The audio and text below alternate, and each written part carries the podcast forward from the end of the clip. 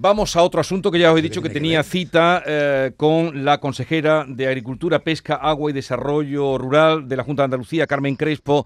Consejera, buenos días. Muy buenos días, Jesús, y al resto de tertuliano. Eh, gracias por atendernos. Usted ha pedido, mm, lo hizo ayer, la convocatoria urgente de la Mesa de la Sequía. La realidad es que nuestra comunidad, nuestra tierra, lleva 93 meses desde marzo de 2016 sufriendo la falta de lluvias. Pero esa petición que usted hace de que se reúna la Mesa Estatal de la Sequía, eh, ¿de quién depende? Bueno, en primer lugar, eh, lo que tenemos que tener en cuenta es que Andalucía tiene la media por debajo de los embalses del 20%. Tenemos embalses hasta el 7%. La situación es una situación dramática, como ya el presidente de la Junta de Andalucía ha dicho, y desde luego en estos momentos lo que tenemos que buscar todos los resortes posibles para hacer que esta situación se, se mitigue o por lo menos sea menos gravosa.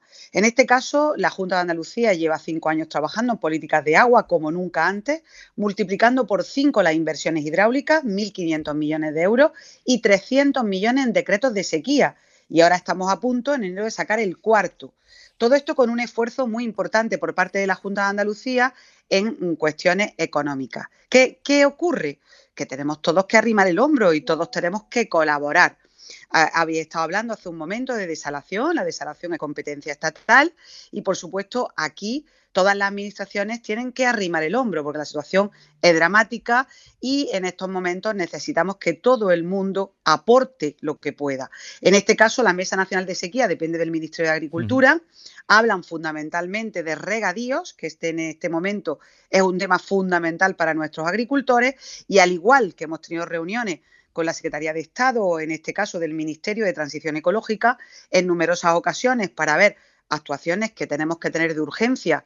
Nosotros vamos a sacar el cuarto decreto de sequía, vamos a plantear desaladoras portátiles, vamos a, a plantear desalobradoras, sondeos de emergencia, incluso la cuestión de venidas de barcos, como ya habéis comentado en esta tertulia, pero necesitamos también al Estado, donde le hemos pedido en este caso actuaciones que tienen que ver con la emergencia, por ejemplo, de la desaladora de la Almanzora, donde en este momento le hemos pedido 5 hectómetros cúbicos de emergencia en el norte de la provincia de Almería, o en el tema fundamental que se pongan a trabajar con nosotros en la desaladora de Marbella, que estamos intentando tener más hectómetros, porque para que todo el mundo lo sepa, eh, Málaga, ya con las actuaciones de la Junta, está conectada desde la Sarquía hasta la Costa del Sol para intentar que en un momento determinado nos falte agua en un sitio y podamos llevar a otro.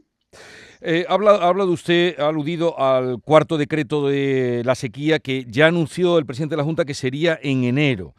¿Qué medidas contemplaría ese decreto, ese nuevo decreto sobre la sequía? Bueno, fundamentalmente va en la línea de lo que hemos hecho ya, es decir, 300 millones de euros en tres decretos de sequía que los tenemos, pues el primero prácticamente al 95%, es decir, que está muy avanzado.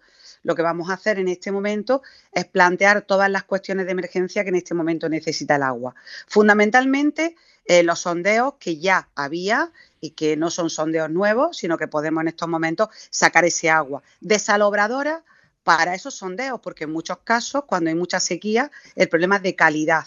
También lo que son desaladoras portátiles, estamos hablando de Marbella, donde en estos momentos estamos ya planteando de 6 a 12 hectómetros en la desaladora de Marbella, no siendo de nuestra competencia, que es competencia estatal, estamos haciendo nosotros las obras para convertirlo en 12 hectómetros en primavera, pero queremos a final de año tener 20 y no podemos esperar a ninguna otra administración, aunque no sea nuestra competencia. Y por tanto, en el decreto de sequía va fundamentalmente esos 8 hectómetros cúbicos más que queremos urgentemente aportarlo a través de una desaladora portátil. Es decir, actuaciones de emergencia que también suponga en este momento que tengamos oportunidad de tener tomas del embalse para los embalses coger el agua mucho más bajo, interconexiones rápidas y bueno, como decía también, la posibilidad en este caso de tener eh, los barcos en el futuro. Ya hemos estado en el puerto de Málaga, también pretendo ir al puerto de Algeciras, que son los fundamentales,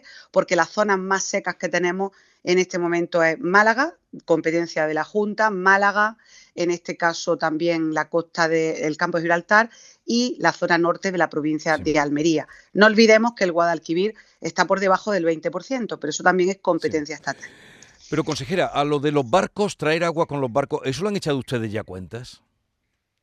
Bueno, son es cinco veces más el coste que el agua desalada. Normalmente eso lo ponen los operadores y también hemos hablado con el Estado que evidentemente han dicho que si esto se produce tanto en Cataluña como en Andalucía ayudarán a esa medida. Es decir, que vale cinco veces más que el agua que, un, que el agua desalada, para que se hagan ustedes una idea en estos momentos y además eh, fundamentalmente los barcos, si son 100.000 metros cúbicos, que sería la cantidad que en estos momentos se podría adoptar y que en el puerto de Málaga hay capacidad para poder hacerlo, pues es agua bruta, lo tenemos que inyectar a la Tabal, es decir, a la, a la desalubradora de la Tabal, que la Junta de Andalucía también ha ampliado, para, ya la tiene ampliada para ver estas capacidades, es decir, que el trabajo que estamos haciendo hace mucho tiempo está dando sus frutos. Si en estos momentos no hubiéramos hecho ese trabajo, estaríamos muchísimo peor.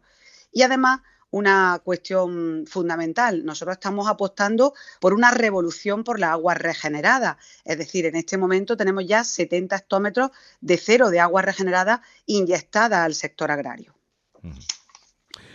Bueno, vamos a, otro asunto. Aquí lo que hiciera falta es que lloviera, que, empezara a llover, pero parece que eso eh, es incierto todavía lo que pueda pasar en los próximos meses. A ver, eh, hablaba usted también ayer, consejera, después de lo que pasó la semana pasada, de la reducción todavía de más días de trabajo para eh, la pesca de arrastre en el Mediterráneo, una compensación. ¿Cómo va ese asunto? ¿Es posible que llegue esa compensación económica? Bueno, a nosotros nos sorprendió muchísimo cuando el ministro salió diciendo que era una, una, posición positiva con el tema de la negociación, porque claro, ahora mismo llegan al 40% de la reducción de días de pesca en el arrastre. Eso significa que hay barcos por debajo de 130 días de faena y por tanto lo hace inviable que sea competitivo.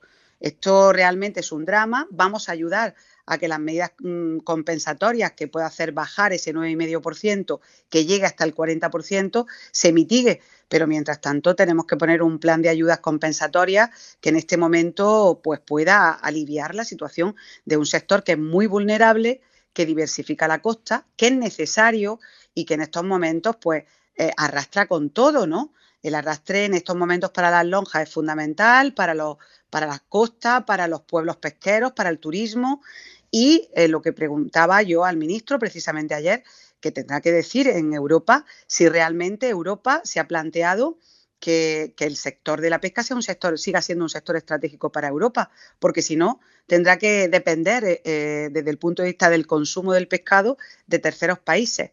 No olvidemos que el consumo del pescado y también por los costes, donde hemos pedido también la bajada del IVA del pescado en estos momentos, Em, ha bajado el 31% el consumo. Es decir, que estamos dando eh, palos eh, muy importantes al sector, un sector eh, fundamental para la alimentación y que además tenemos que tenerlo en cuenta no solamente las cuestiones medioambientales, que también, pero también las económicas, las laborales y la situación de las costas. Por tanto, tendrá que pensar Europa qué quiere hacer con esto, ¿no? Y una última cosa, consejera. Esta mañana también eh, le hemos oído de lo, en fin, lo que usted pedía ayer. Pedía la ampliación de los seguros para que cubran las incidencias tanto en cultivos de secano como en los de regadío. Mm, explíquenos un poco, o yo no entiendo muy bien, eh, eh, ¿los cultivos de regadío estaban en peor posición a la hora de asegurarlos? Bueno, en estos momentos el seguro es fundamental para luchar contra la inclemencia meteorológica y sobre todo para luchar contra el cambio climático en el campo. Si el seguro no está adaptado a las circunstancias, pues realmente no está haciendo la función para la que está creado. ¿no? Eh, la Junta de Andalucía ha subido de 7,5 millones de euros los presupuestos a 16,6. El agricultor ya puede cobrar su prima para poder pagarla al seguro. Antes había que esperar para, para, para poder dársela a un año vista, ¿no? Y eso esfuerzo ha hecho la Junta de Andalucía. ¿Por qué? Porque tenemos que tener una herramienta para luchar contra el cambio climático, ser más resilientes. Pero claro, si cubre la sequía solo en el secano, tenemos una dificultad porque aquí en Andalucía hay muchísimo regadío y eso es lo que hemos pedido, que en esa y en este caso el Gobierno de España piense la ampliación de ese seguro para poder amparar al regadío andaluz y al regadío español, claro. Bien, pues Carmen Crespo, consejera de Agricultura, Pesca y Agua y Desarrollo Rural, gracias por estar con nosotros. Un saludo y buenos días. Y que llueva. Muchas gracias y bueno, exactamente. y que llueva, consejera. Muchas gracias. adiós, buenos días. Adiós. La mañana de Andalucía con Jesús Vigorra.